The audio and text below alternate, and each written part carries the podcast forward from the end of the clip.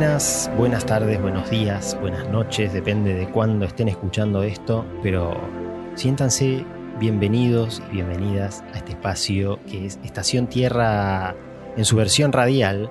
Eh, siempre está bueno recordar que Estación Tierra surge como un proyecto sobre un espacio concreto que queda en la ciudad de, de Trevelin y que es un, pedacito de bosque donde desde hace unos años eh, vengo interviniendo de diferentes maneras para poder llevar adelante un poco todo lo que vengo a desarrollar acá al podcast de Estación Tierra, ¿no? Todas estas eh, diferentes maneras de recuperar el contacto con la naturaleza, tanto ayudados, ¿no?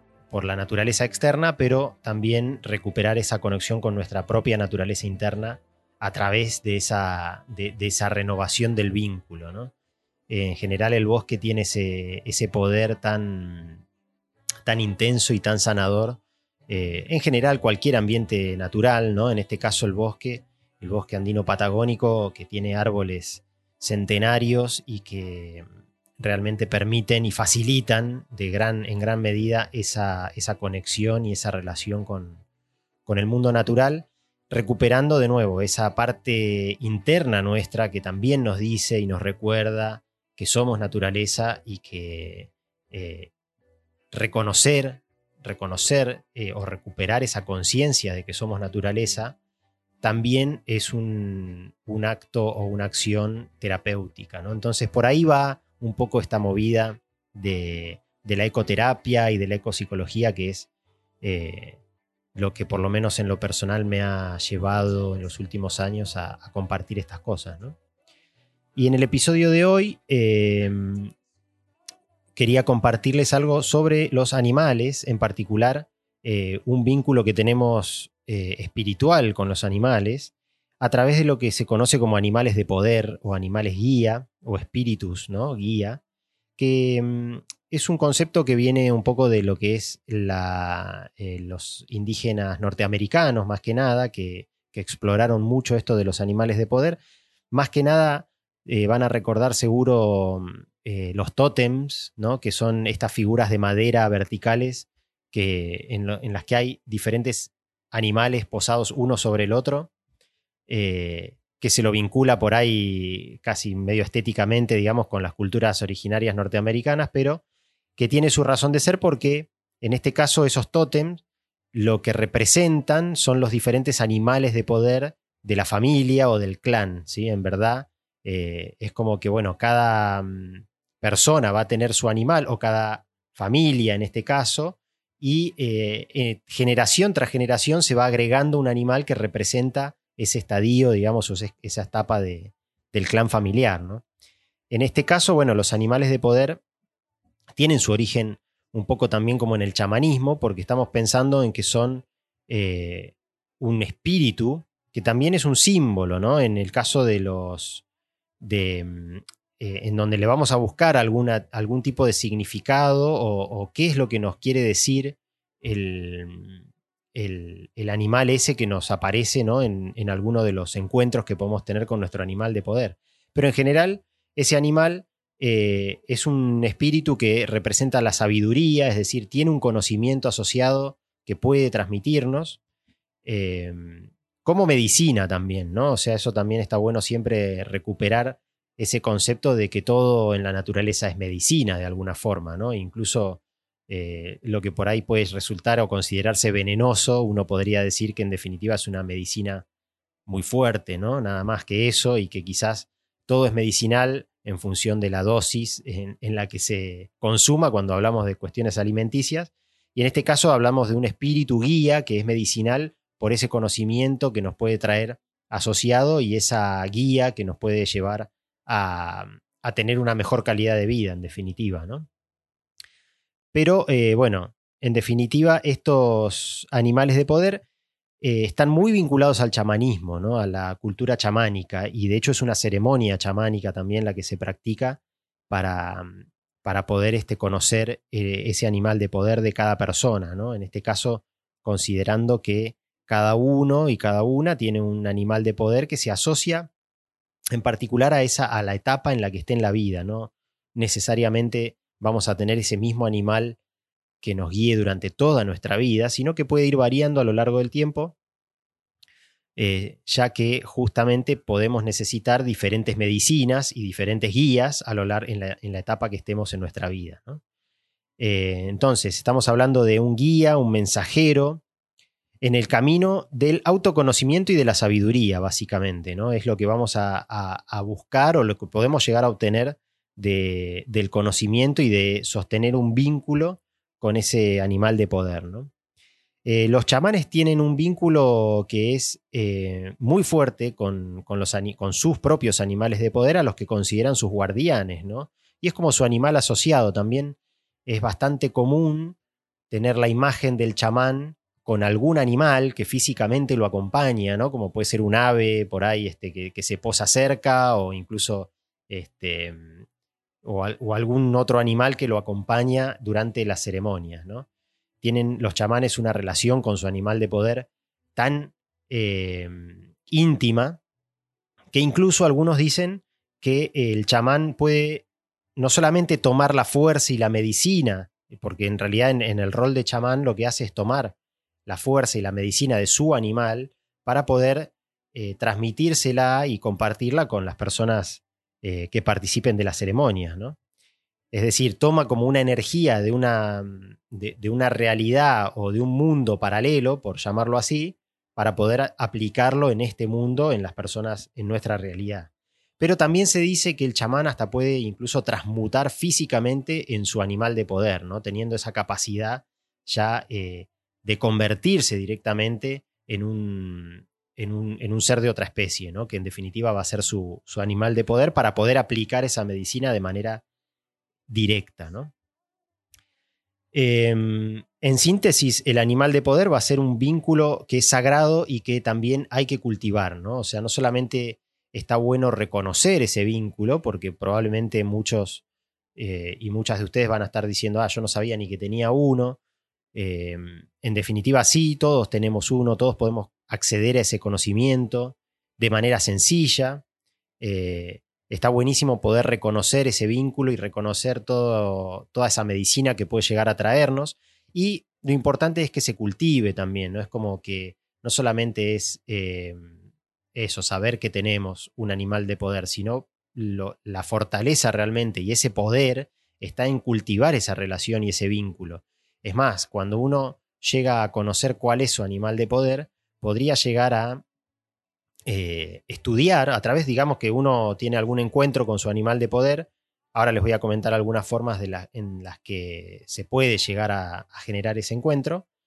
Eh, bueno, sabiendo ¿no? ya cuál es ese animal, uno puede estudiarlo o investigar un poquito, ya sea en internet o preguntándole a especialistas o, o mirando imágenes simplemente, ¿no? ¿Para qué? Para poder eh, conocer cómo es el modo de vida de ese animal, cuál es la identidad en definitiva de ese animal y qué es lo que nos puede estar queriendo decir, ¿no? Porque ahí también hay que saber descifrar de alguna forma el mensaje, ¿no? No va a ser siempre un mensaje tan directo. Em, obviamente hay animales que son más claros por ahí o que se asocian a energías que ya son más intuitivas, ¿no? Está el caso, por ejemplo, de la, de la mariposa o de la oruga, ¿no? que puede llegar a surgir como un animal de poder y que claramente está ligado a la transformación. ¿no? Entonces quizás nos venga a hablar de eso o bueno, eh, no, no quiero por ahí describir ni, ni, ahondar en, en, ningún animal en particular, para eso hay literatura. Yo voy a aprovechar que acá tengo algo de material para la cámara, para aquellos que estén viendo por YouTube. Este librito, por ejemplo, que se llama Las, cartas de la medicina, de Jamie Sams y David Carson, es muy lindo, muy interesante.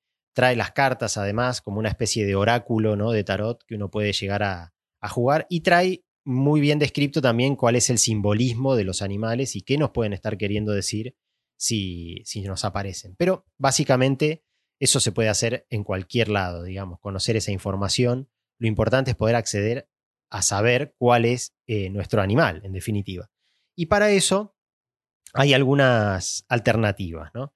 Como les decía, una de las principales o de las más utilizadas o más conocidas es a través de una ceremonia de origen chamánico, aunque no hace falta eh, tomarla con, con, un chamán, digamos, porque es una ceremonia que requiere cierta, tiene como cierta metodología y requiere sí un facilitador que sepa cómo llevarla adelante, ¿no? De hecho, yo la tomé varias veces esa ceremonia y la he facilitado también en, el, en este espacio de Estación Tierra eh, en algunas oportunidades con, buenos resultados, digamos, ¿no? Es una ceremonia muy simple que incluso en chamanismo se toma como una ceremonia medio iniciática porque es como, bueno, como un primer paso para entrar en este tipo de mundo eh, de la espiritualidad y del chamanismo es pasar por una ceremonia de animales de poder para conocer nuestro propio animal y empezar a partir de ahí a, caminar juntos, ¿no?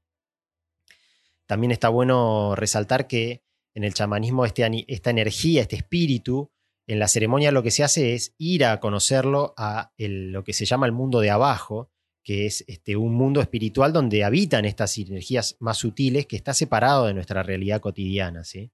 Hay un contacto permanente, pero hay que ir a buscarlo, hay que ir a, eh, permitirse ese encuentro, ¿no? Y eso también me da pie a, a comentar uno de los pasos más importantes si uno quiere conocer cuál es su animal de poder, que es convocarlo, ¿sí? Es sentirse intrigado, sentirse interesado e invitarle a ese animal a que se manifieste, básicamente, ¿no? Como en una sesión de espiritismo de las que aparecen en las películas prácticamente, sin necesidad de llegar a ese extremo. ¿Por qué? Porque también nuestro animal de poder se nos puede aparecer de una manera muy sencilla, que es en sueños. Los sueños son un vínculo, un camino, digamos, muy directo al, a estos mundos de energías sutiles y muchas de las energías sutiles de, se pueden manifestar en sueños, de hecho por eso tienen ese carácter a veces tan caótico, ¿no? Porque eh, la razón no tiene cómo procesar esa información de manera clara. Em, y ahí en los sueños pueden aparecer entonces los animales de poder. Por lo tanto, digo, si uno se va mm, a acostar, bueno, antes de acostarse, si uno tiene esta intención, puede hacer una especie de rezo, por ponerlo en otras palabras, ¿no? Pero simplemente con palabras o, simplemente con intención, convocar, intencionar que este animal de poder se manifieste de la forma que sea, ¿no? Puede aparecer en algún sueño o en alguna meditación, obviamente que también es un, este, camino muy directo al encuentro con este tipo de energías. También puede aparecer a través de mensajes en nuestra vida cotidiana, ¿no? Cuando uno empieza a observar de manera recurrente un animal y, le llama la atención por algún motivo, bueno, quizás estemos ante la presencia, no necesariamente, ¿no? Pero puede ser que sea ese nuestro animal de poder, con lo cual uno podría llegar a, indagar un poquito más. Puede aparecer en persona, digamos, determinado animal, ¿no? Eh, de una manera repentina o, inesperada, ¿no? Que uno dice, iba caminando y de golpe me crucé, ¿no? Con, este, bueno, eso puede pasar también y puede representar especialmente si uno se encargó de convocarlo, digamos, ¿no? Esta, esta, este, esta invocación que, hay que hacer o que conviene hacer, digamos, para poder em, conocer nuestro animal de poder, tiene que ver con eso, con estar abiertos, perceptivos y perceptivas, ¿no? A que esta energía se manifieste de alguna forma en nuestra realidad cotidiana.